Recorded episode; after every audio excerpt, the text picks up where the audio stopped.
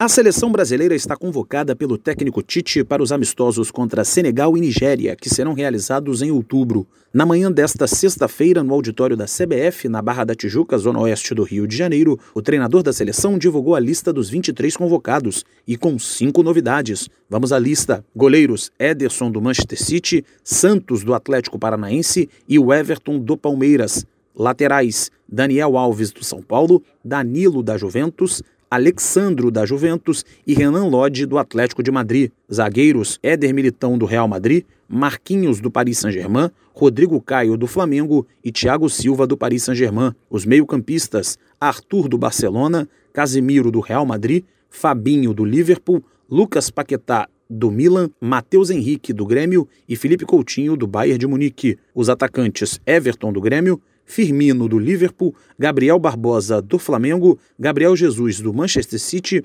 Neymar do Paris Saint-Germain e Richarlison do Everton. Após a convocação, o técnico Tite falou sobre a lista de convocados e as oportunidades para os novos jogadores. Ah, então, diversos fatores eles são levados em consideração. O momento, o momento é de oportunidades a uma gama de atletas que têm qualidade, que possam nos acompanhar, assim como outros tiveram essa oportunidade. Só que traduzir isso e dar oportunidade e tempo a todos para jogar é desafiador. A seleção brasileira se apresenta no dia 7 de outubro para os amistosos que serão realizados nos dias 10 e 13 de outubro no Estádio Nacional de Singapura.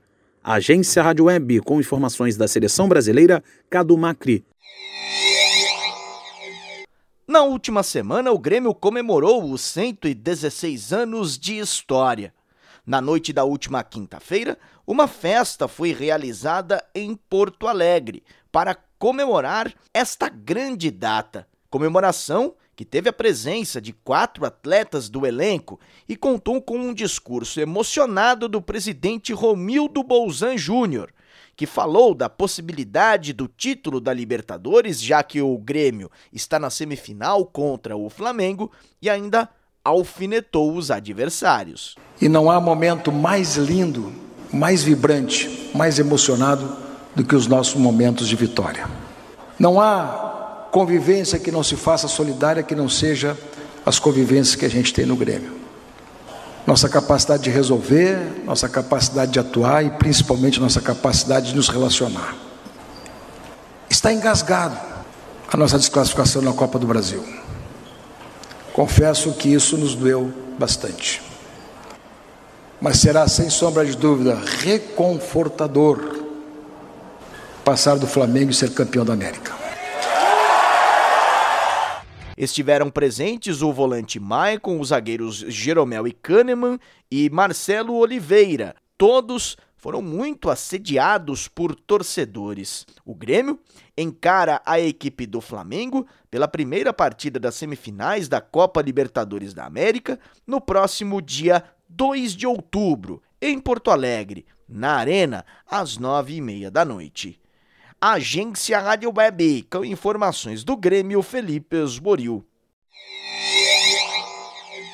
O Atlético Mineiro voltou da Argentina com uma derrota de virada pelo placar de 2 a 1 no confronto diante do Colón de Santa Fé pelo jogo de ida das semifinais da Copa Sul-Americana. Com o resultado, o Galo precisa vencer por pelo menos 1 a 0 em Belo Horizonte para conseguir chegar à final do torneio internacional no critério de gols marcados fora de casa. O gol dos atleticanos foi do colombiano Xará. Após o jogo, o técnico Rodrigo Santana falou sobre a sensação que fica depois de sofrer a virada fora de casa. A equipe adversária cresceu na partida, né? a gente acabou não repetindo o primeiro tempo, mas acabamos tomando, sofrendo o meu segundo gol. Né? Mas foi importante esse gol fora de casa, que a gente tem, tem chance lá em casa diante do nosso torcedor reverter esse placar. Já para o lateral esquerdo Fábio Santos, o Atlético precisa focar na Copa Sul-Americana e não misturar com o Campeonato Brasileiro. A gente não pode misturar a Copa Sul-Americana com o Campeonato Brasileiro. Se fosse só focar no brasileiro para esse jogo aqui, a gente estaria com a confiança zero com o estádio lotado dessa forma. A equipe se apresentou muito bem, está muito focada para essa competição, tá? E pode ter certeza que no Mineirão a gente entra muito forte. As duas equipes voltam a se enfrentar na quinta-feira da semana que vem, às nove e meia da noite, mas desta vez no estádio do Mineirão. Antes disso, o Galo vai a Florianópolis para encarar o Havaí pela vigésima rodada do Brasileirão na próxima segunda-feira. Neste final de semana, a bola vai rolar para a primeira rodada do retorno do Campeonato Brasileiro. Serão quatro jogos no sábado, cinco no domingo e uma partida isolada na segunda-feira. Botafogo e São Paulo se enfrentam no estádio Newton Santos. Já o líder Flamengo vai até Belo Horizonte para encarar o Cruzeiro. O atacante rubro-negro Bruno Henrique revela as vantagens e os perigos de enfrentar um time na situação que está o Cruzeiro. Olha, vantajoso é o momento que eles não estão enfrentando bem, né? E perigoso é que eles têm uma equipe muito boa, né? Agora com a chegada do Rogério Ceni treinador também muito qualificado, então eu acho que esse é, é o meu ponto de vista. Pelo lado cruzeirense, o goleiro Fábio não acredita em favoritismo dos cariocas, apesar dos 24 pontos que separam as duas equipes na tabela de classificação. As duas equipes são grandes, é, vencedoras, né? O Flamengo vem num momento onde todas as coisas vêm fluindo de uma forma muito boa, né? Por mérito, por trabalho, né? Dos jogadores, do treinador. E situação de campeonato brasileiro é dessa forma, né? São jogos sempre difíceis, independente da situação da equipe na tabela. O Flamengo tem a ciência, e respeita né, a história do Cruzeiro, os jogadores que estão aqui. Então é um grande jogo. Esperamos que a gente possa fazer um jogo à altura da camisa do Cruzeiro para conseguir vencer. Ainda no sábado, o Corinthians recebe o Bahia. A última partida do dia é entre Santos e Grêmio, na Vila Belmiro. O Peixe quer voltar a vencer depois de dois tropeços. Já os gaúchos vêm no embalo de cinco jogos seguidos de invencibilidade. É, o time tá, tá, tá crescendo numa hora, numa hora certa, numa hora boa. Acho que, que parte disso é do ambiente que é bom, do Renato que consegue comandar muito bem a gente. Então acho que a gente tem três ou quatro jogos aí antes da Libertadores que a gente sabe que a gente tem que ir bem para chegar bem, para chegar confiante